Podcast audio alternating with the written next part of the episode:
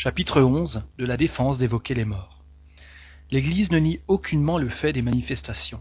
Elle les admet toutes, au contraire, ainsi qu'on l'a vu dans les citations précédentes, mais elle les attribue à l'intervention exclusive des démons. C'est à tort que quelques-uns invoquent l'Évangile pour les interdire, car l'Évangile n'en dit pas un mot. Le suprême argument que l'on fait valoir est la défense de Moïse. Voici en quels termes s'exprime à ce sujet le mandement cité dans les chapitres précédents. Il n'est point permis de se mettre en rapport avec eux, les esprits, soit immédiatement, soit par l'entremise de ceux qui les invoquent et les interrogent. La loi mosaïque punissait de mort ces pratiques détestables en usage parmi les gentils. N'allez pas trouver les magiciens, est-il dit au livre du Lévitique, et n'adressez aux devins aucune question de peur d'encourir la souillure en vous adressant à eux. Chapitre 19, verset 31. Si un homme ou une femme a un esprit de python ou de divination, qu'il soit puni de mort. Ils seront lapidés et leur sang retombera sur leur tête. Chapitre 20, verset 27. Et au livre du Deutéronome, qu'il n'y ait parmi vous personne qui consulte les devins, ou qui observe les songes et les augures, ou qui use de maléfices, de sortilèges et d'enchantements, ou qui consulte ceux qui ont l'esprit de Python et qui pratiquent la divination, ou qui interroge les morts pour apprendre la vérité, car le Seigneur a en abomination toutes ces choses, et il détruira, à votre arrivée, les nations qui commettent ces crimes. Chapitre 18, versets 10, 11 et 12. Il est utile pour l'intelligence du véritable sens des paroles de Moïse d'en rappeler le texte complet, un peu abrégé dans cette citation. Ne vous détournez point de votre Dieu pour aller chercher des magiciens, et ne consultez point les levains, de peur de vous souiller en vous adressant à eux. Je suis le Seigneur votre Dieu. Lévitique chapitre 19 verset 31. Si un homme ou une femme a un esprit de python ou un esprit de divination, qu'il soit puni de mort. Ils seront lapidés et leur sang retombera sur leur tête.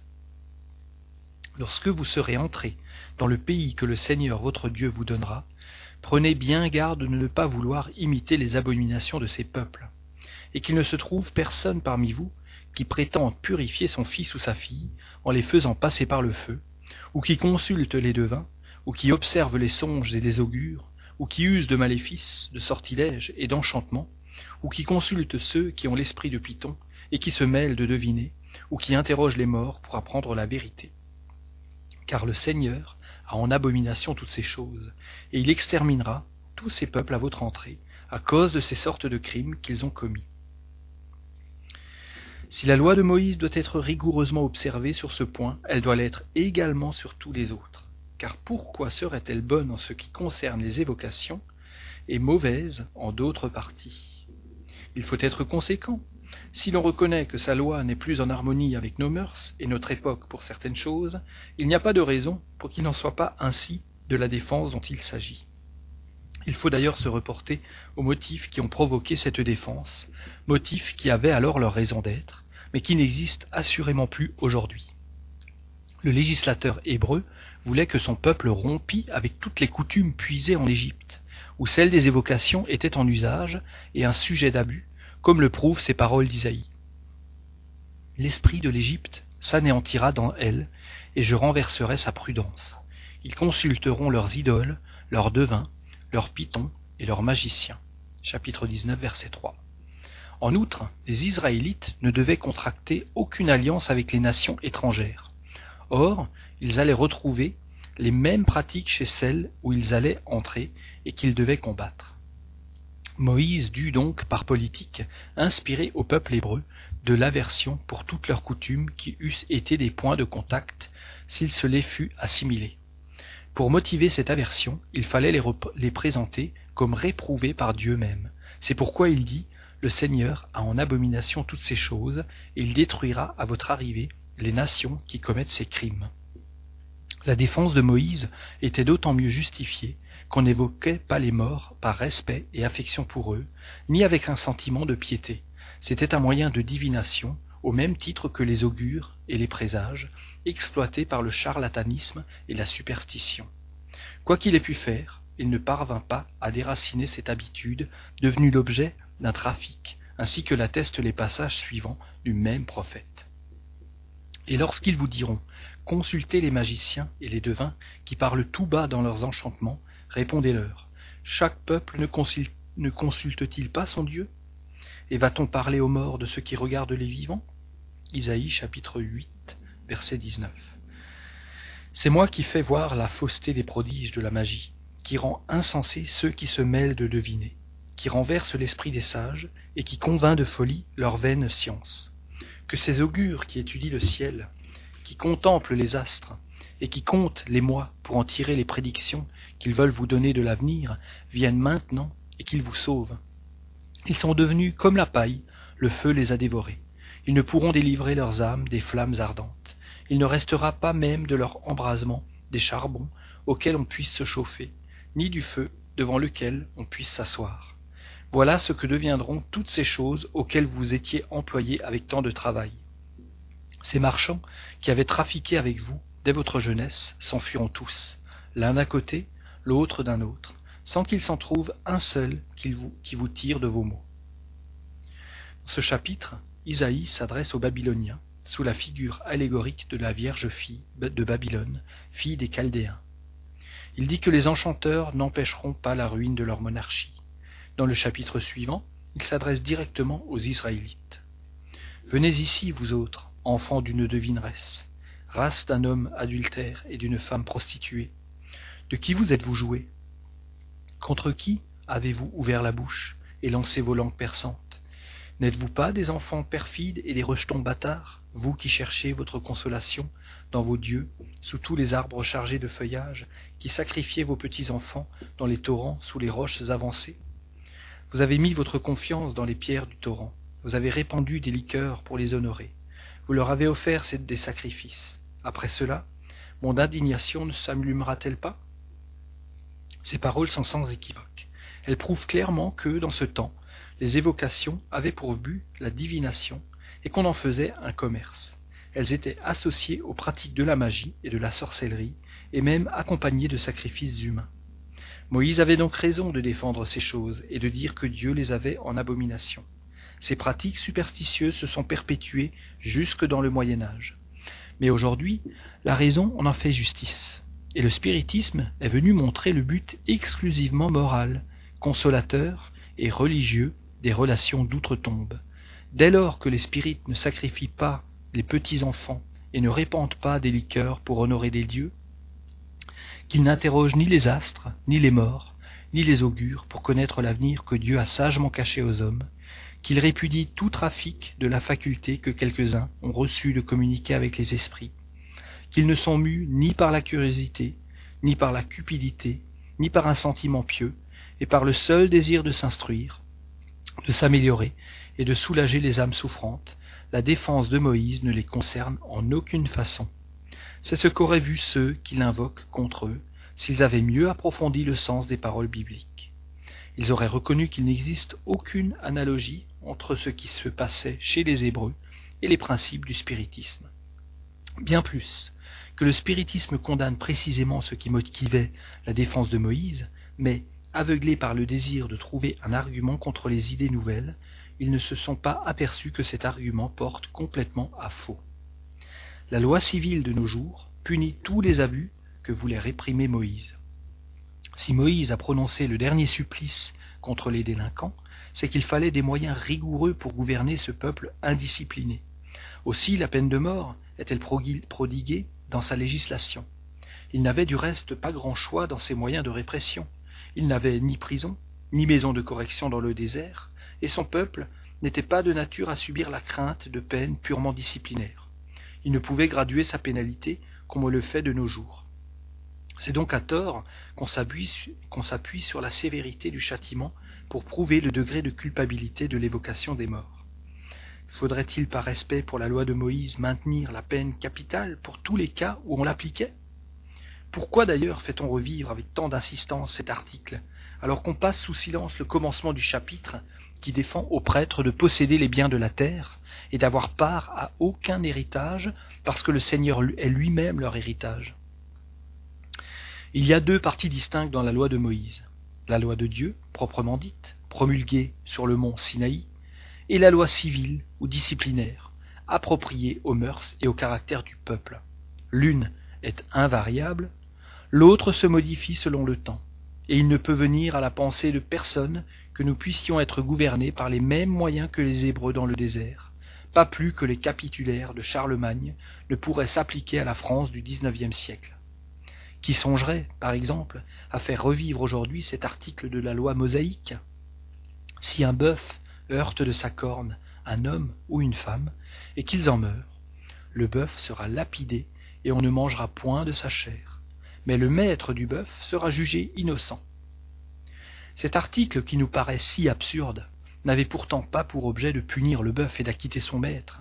Il équivalait simplement à la confiscation de l'animal, cause de l'accident, pour obliger le propriétaire à plus de surveillance. La perte du bœuf était la punition du maître, punition qui devait être assez sensible chez un peuple pasteur pour qu'il ne fût pas nécessaire de lui en infliger d'autres. Mais elle ne devait profiter à personne. C'est pourquoi il était interdit d'en manger la chair. D'autres articles stipulent le cas où le maître est responsable. Tout avait sa raison d'être dans la législation de Moïse, car tout y est prévu, jusque dans les moindres détails. Mais la forme ainsi que le fond étaient selon les circonstances où il se trouvait. Certes, si Moïse revenait aujourd'hui donner un code à une nation civilisée de l'Europe, il ne lui donnerait pas celui des Hébreux. À cela on objecte que toutes les lois de Moïse sont édictées au nom de Dieu, aussi bien que celles du Sinaï. Si on les juge toutes de source divine, pourquoi les commandements sont-ils bornés au décalogue? C'est donc qu'on en a fait la différence. Si toutes émanent de Dieu, toutes sont également obligatoires, pourquoi ne les observe-t-on pas toutes? Pourquoi, en outre, n'a-t-on pas conservé la circoncision que Jésus a subie et qu'il n'a point abolie? On oublie que tous les législateurs anciens, pour donner plus d'autorité à leurs lois, ont dit les tenir d'une divinité. Moïse avait plus plus qu'aucun autre, besoin de cet appui en raison du caractère de son peuple. Si, malgré cela, il eut tant de peine à se faire obéir, c'eût été bien pis, s'il les eût promulgués en son propre nom. Jésus n'est-il pas venu modifier la loi mosaïque, et sa loi n'est-elle pas le code des chrétiens? N'a-t-il pas dit Vous avez appris qu'il a été dit aux anciens telle et telle chose, et moi je vous dis autre chose? Mais a-t-il touché à la loi du Sinaï? En aucune façon. Il la sanctionne. Et toute sa doctrine morale n'en est que le développement. Or, nulle part il ne parle de la défense d'évoquer les morts. C'était une question assez grave cependant pour qu'il ne l'ait pas omise dans ses instructions, alors qu'il en a traité de plus secondaire. En résumé, il s'agit de savoir si l'Église met la loi mosaïque au-dessus de la loi évangélique, autrement dit, si elle est plus juive que chrétienne. Il est même à remarquer que, de toutes les religions, celle qui a fait le moins d'opposition au spiritisme, c'est la juive, et qu'elle n'a point invoqué comme les relations contre les relations avec les morts, la loi de Moïse sur laquelle s'appuient les sectes chrétiennes. Autre contradiction. Si Moïse a défendu d'évoquer les esprits des morts, c'est donc que ces esprits peuvent venir, autrement sa défense eût été inutile. S'ils pouvaient venir de son temps, ils le peuvent encore aujourd'hui. Si ce sont les esprits des morts, ce ne sont donc pas exclusivement des démons. Du reste, Moïse ne parle nullement de ces derniers. Il est donc évident qu'on ne saurait logiquement s'appuyer sur la loi de Moïse en cette circonstance, par le double motif qu'elle ne régit pas le christianisme et n'est pas appropriée aux mœurs de notre époque. Mais, en lui supposant toute l'autorité que quelques-uns lui accordent, elle ne peut, ainsi que nous l'avons vu, s'appliquer au spiritisme. Moïse, il est vrai, comprend l'interrogation des morts dans sa défense, mais ce n'est que d'une manière secondaire, et comme accessoire des pratiques de la sorcellerie. Le mot même interrogé mis à côté des devins et des augures prouve que, chez les Hébreux, les évocations était un moyen de divination. Or, les spirites n'évoquent pas les morts pour en obtenir des révélations illicites, mais pour en recevoir de sages conseils et procurer du soulagement à ceux qui souffrent. Certes, si les Hébreux ne se fussent servis des communications d'outre-tombe que dans ce but, loin de les défendre, Moïse les aurait encouragés, parce qu'elles auraient rendu son peuple plus traitable. S'il a plu à, plu à quelques critiques facétieux ou mal intentionnés de présenter les réunions spirites comme des assemblées de sorciers et de nécromanciers, et les médiums comme des diseurs de bonne aventure, si quelques charlatans mêlent ce nom à des pratiques ridicules qu'ils désavouent, assez de gens savent à quoi s'en tenir sur le caractère essentiellement moral et grave des réunions du spiritisme sérieux. la doctrine écrite pour tout le monde proteste assez contre les abus de tout genre pour que la calomnie retombe sur qui le mérite. L'évocation, dit-on, est un manque de respect pour les morts dont il ne faut pas troubler la cendre. Qui dit cela? Les adversaires des deux camps opposés qui se donnent la main, les incrédules qui ne croient pas aux âmes, et ceux qui, en croyant, prétendent qu'elles ne peuvent venir et que le démon seul se présente. Quand l'évocation est faite religieusement et avec recueillement, quand les esprits sont appelés, non par curiosité, mais par un sentiment d'affection et de sympathie, et avec le désir sincère de s'instruire et de devenir meilleur, on ne voit pas ce qu'il y aurait de plus irrespectueux d'appeler les gens après leur mort que de leur vivant.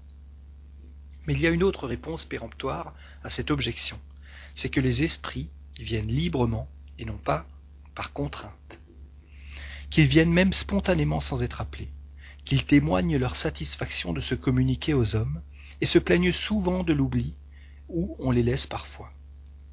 S'ils étaient troublés dans leur quiétude ou mécontents de notre appel, ils le diraient ou ne viendraient pas. Puisqu'ils sont libres, quand ils viennent, c'est que cela leur convient. On allègue une autre raison. Les âmes, dit-on, demeurent au séjour que leur a assigné la justice de Dieu, c'est-à-dire dans l'enfer ou dans le paradis.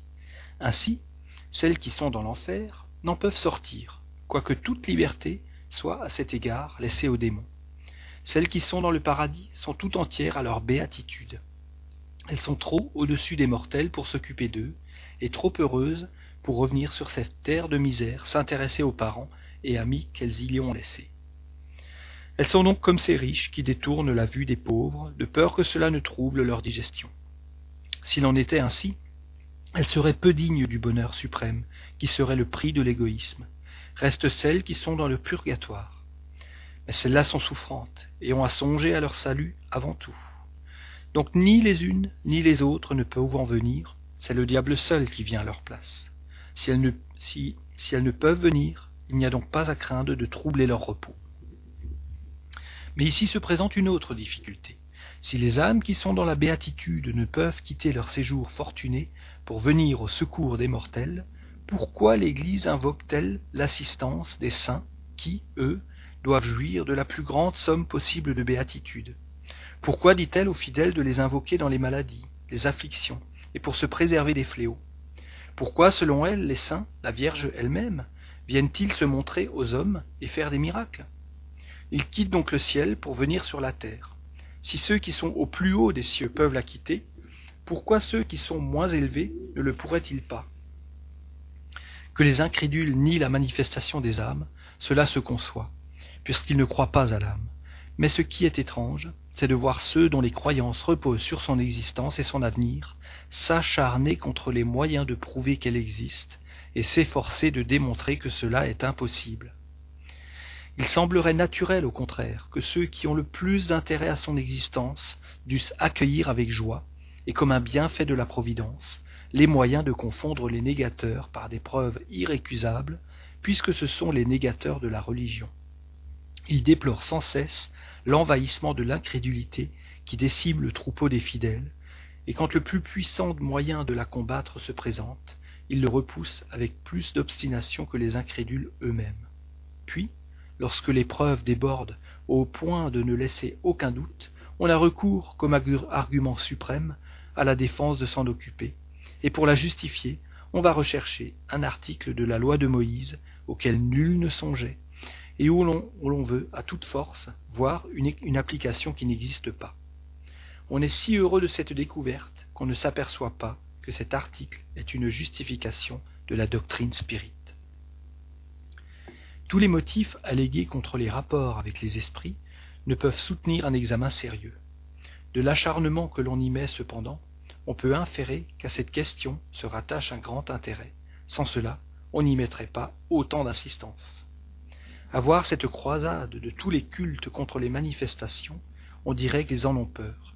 Le véritable motif pourrait bien être la crainte que les esprits trop clairvoyants ne vinssent éclairer les hommes sur les points qu'on tient à laisser dans l'ombre, et leur faire connaître au juste ce qu'il en est de l'autre monde et des véritables conditions pour y être heureux ou malheureux. C'est pourquoi, de même, qu'on dit à un enfant Ne va pas là, il y a un loup-garou, on dit aux hommes N'appelez pas les esprits, c'est le diable. Mais on aura beau faire, si l'on interdit aux hommes d'appeler les esprits, on n'empêchera pas les esprits de venir vers les hommes, ôter la lampe de dessous le boisseau.